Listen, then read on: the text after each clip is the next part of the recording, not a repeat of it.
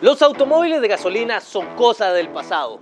Este vehículo eléctrico puede recorrer casi 300 kilómetros en una sola carga y casi no necesita mantenimiento. Casi que se paga solo. Visiones sostenibles con el director Jorge Sánchez Films. Visionarias, visionarios. Nos invitaron al Costa Rica Services Summit 2020. Jala a ver qué encontramos.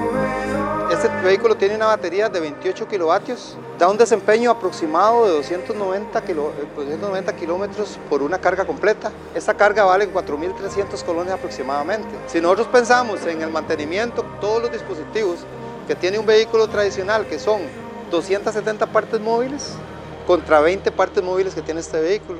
Si te gustó esta solución, compartila. Visiones sostenibles. Seguime en mis redes sociales, Jorge Sánchez Films.